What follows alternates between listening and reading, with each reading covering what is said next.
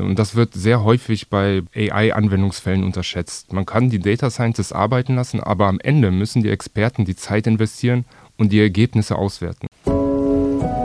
Explained. Human Views on AI. Der KI-Podcast der Telekom.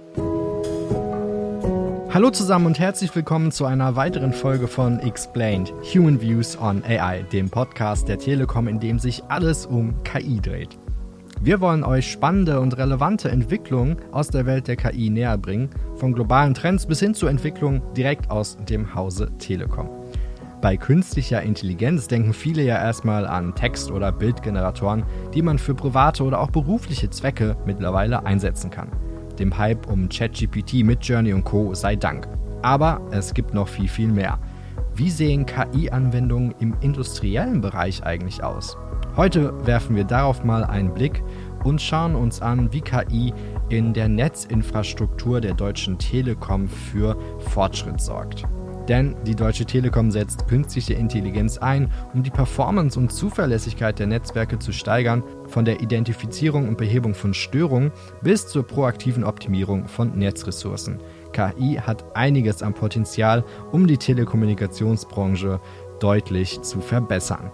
Doch wie genau funktioniert das und welche konkreten Anwendungen sind bereits heute Realität oder in der Erprobung?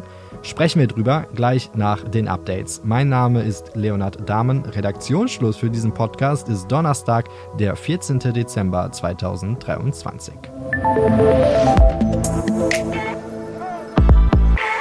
Die Europäische Union will das weltweit erste KI-Gesetz auf den Weg bringen. Darauf hat sich der Trilog aus Europäischem Parlament, Rat und Kommission am 8. Dezember geeinigt. Diskutiert wurden unter anderem die Regulierung nach Risikoabstufungen, die Transparenz der Basismodelle und ein Überwachungsverbot. Während in Brüssel von historisch die Rede war, reagierte die Digitalwirtschaft verhaltener.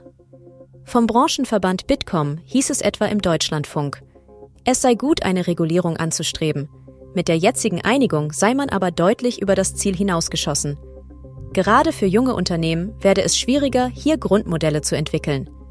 Dass der AI Act zur weltweiten Blaupause wird, hält Bitkom für unwahrscheinlich. Viele Unternehmen hofften nun auf eine gezieltere Umsetzung der Vorgaben. Wichtig sei es, möglichst schnell Rechtssicherheit zu bekommen. ChatGPT wird müde. Das beobachten immer mehr Nutzerinnen, wie diverse Medien berichten. Die KI habe teilweise das Ausführen von Prompts verweigert oder die Nutzerinnen dazu aufgefordert, die Aufgabe selbst zu lösen. Betroffen ist das Modell ChatGPT-4, die kostenpflichtige Version des Chatbots. Bei OpenAI war man zunächst ratlos. Das Modell war seit Anfang November nicht mehr aktualisiert worden. Eine Vermutung. Die KI antwortet kürzer, weil Dezember ist. Ein Monat mit vielen Feiertagen. Möglicherweise habe die KI das menschliche Verhalten abgeschaut, komplexe Aufgaben vor Feiertagen auf die Zeit nach dem Urlaub zu verschieben.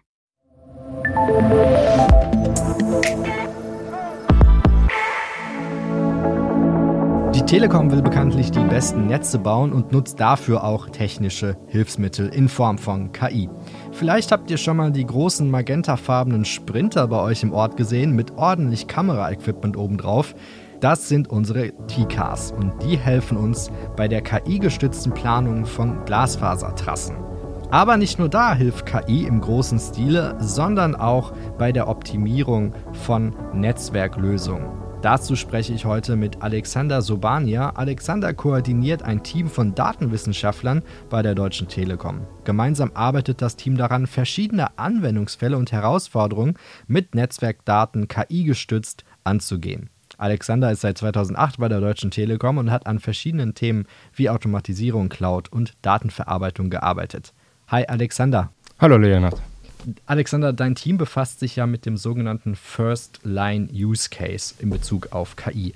Worum geht es da genau? Was macht ihr? Bei dem First Line Use Case geht es darum, die Kollegen, die in der First Line arbeiten, zu unterstützen. Die Kollegen überwachen unser Netz und wenn es Probleme in unserem Netz gibt, dann senden die verschiedenen Elemente im Netz Alarme an sie.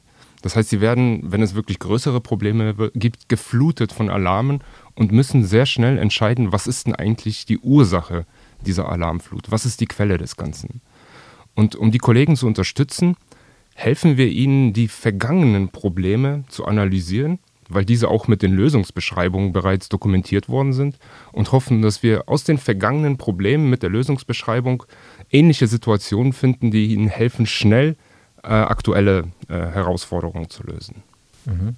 Kannst du noch mal kurz erklären, was genau First Line bedeutet? Ja, First Line heißt, die Kollegen sitzen vor riesigen Bildschirmen und die Netzelemente, die wir haben, sind in der Lage, wenn sie selbst Probleme haben, Alarme und Events an unsere Zentrale zu schicken. Das heißt, sie sehen im, auf dem Bildschirm, falls es Probleme gibt, und äh, können diese dann analysieren. Mhm. Also ChatGPT hat ja den Begriff LLM groß gemacht, eine Large Language Model. Nutzt ihr sowas jetzt auch bei der Analyse von diesen äh, Alarmen oder mit welchen Technologien arbeitet ihr? Genau, Large Language Modelle helfen uns jetzt gerade sehr, weil diese Problembeschreibungen aus der Vergangenheit und die Lösung dieser Probleme natürlich freihändig geschrieben worden sind. Die unterscheiden sich häufig und dank LLM-Modellen sind wir jetzt in der Lage, diese zu verstehen und natürlich auch dann mögliche Lösungsvorschläge äh, aufzubereiten. Das war in der Vergangenheit nicht so einfach, weil diese Texte unstrukturiert sind und wir nicht so einfach nach, nach den äh, wichtigen Informationen darin suchen konnten. Das heißt, mit welchen Daten muss das Modell genau trainiert werden? Wahrscheinlich mit den Aussagen, mit den Beschreibungen äh, von vorherigen Calls. Genau. Ähm, die Kollegen von der Firstline arbeiten sehr strukturiert und dokumentieren die vergangenen Probleme und halten auch fest, wie diese gelöst worden sind. Das heißt, wir haben einen sehr großen Datenschatz, in dem steht, was für Probleme es gab und, und wie man äh, sie auch beheben kann. Und das versuchen wir jetzt zu nutzen. Jetzt kann man sich auch vorstellen, natürlich, diese Informationen sind keine Informationen, die man einfach so ins Internet stellt, weshalb wir auch Einschränkungen haben und nicht einfach ChatGPT dafür verwenden können und deshalb selbst an Modellen arbeiten müssen. Mhm. Also von ChatGPT hast du gerade erwähnt, äh, da wissen wir ja, die KI neigt auch gerne mal dazu zu halluzinieren, ne? also sich ja. selbst äh, Dinge auszudenken. Äh, Im Kontext First Line wäre das ja wahrscheinlich eher ein bisschen problematisch, wenn da jetzt Fehlerbeschreibungen auftauchen, die es eigentlich so nie gegeben hat. Ähm, welche Strategien verfolgt ihr da, um das vielleicht zu reduzieren? Ja, das, das ist ein sehr guter Punkt und auch eine der, der größten Herausforderungen, vor denen wir stehen. Was wir machen müssen, ist, wir müssen die Ergebnisse mit den Experten besprechen. Da kommen wir nicht drum rum. Und das wird sehr häufig bei AI-Anwendungsfällen unterschätzt. Man kann die Data Scientists arbeiten lassen, aber am Ende müssen die Experten die Zeit investieren und die Ergebnisse auswerten und schauen, sind sie sinnvoll? Kann man mit ihnen arbeiten? Kann man sie wirklich verwenden? Und das geht leider nur mit einem gewissen Aufwand, den die Experten dann reinstecken müssen. Mhm.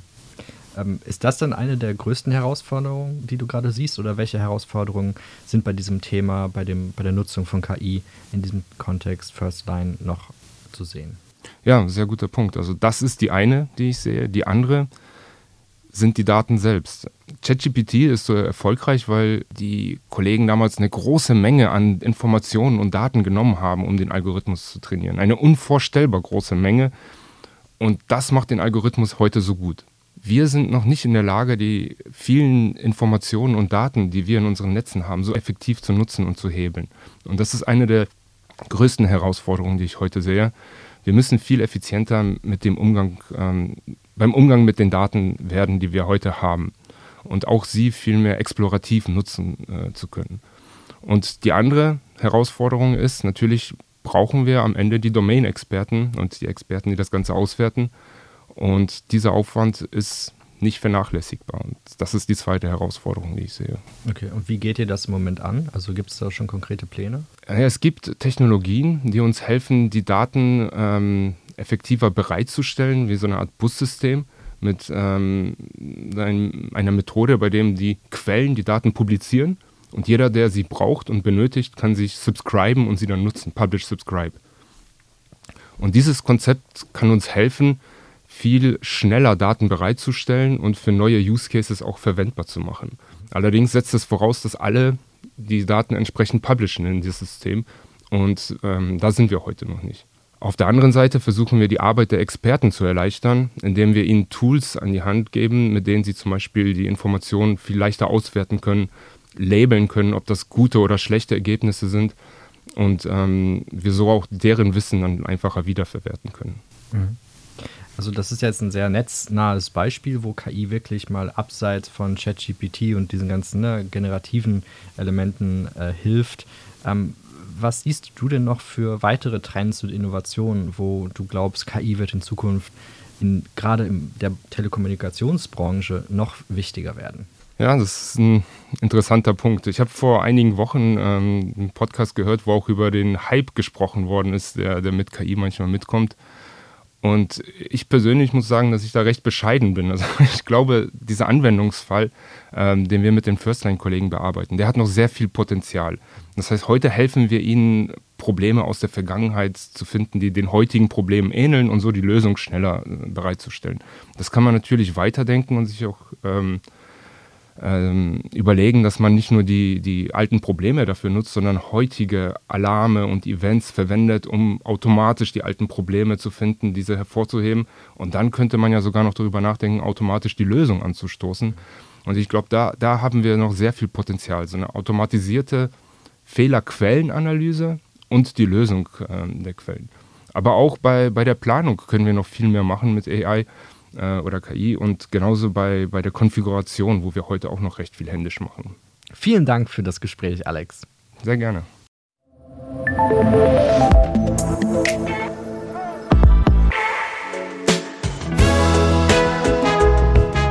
Einen letzten Tipp der Woche noch für dieses Jahr, dann geht es auch für uns in die Winterpause. Das Jahresende steht kurz bevor und ihr seid gedanklich schon dabei, euren Urlaub für 2024 zu planen. Dann nutzt doch auch dafür mal ChatGPT.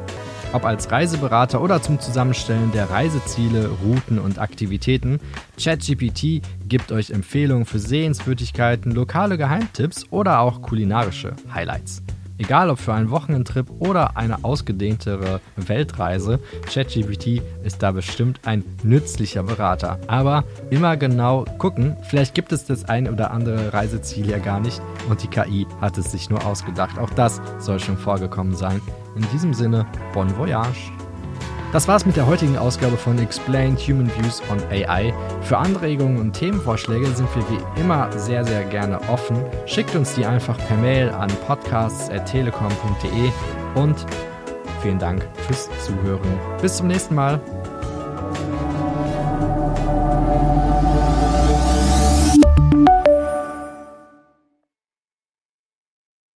Ihr seid gedanklich schon dabei, euren Urlaub für 2024 zu planen? Dann nutzt doch einfach mal ChatGPT. Das hatten wir doch schon.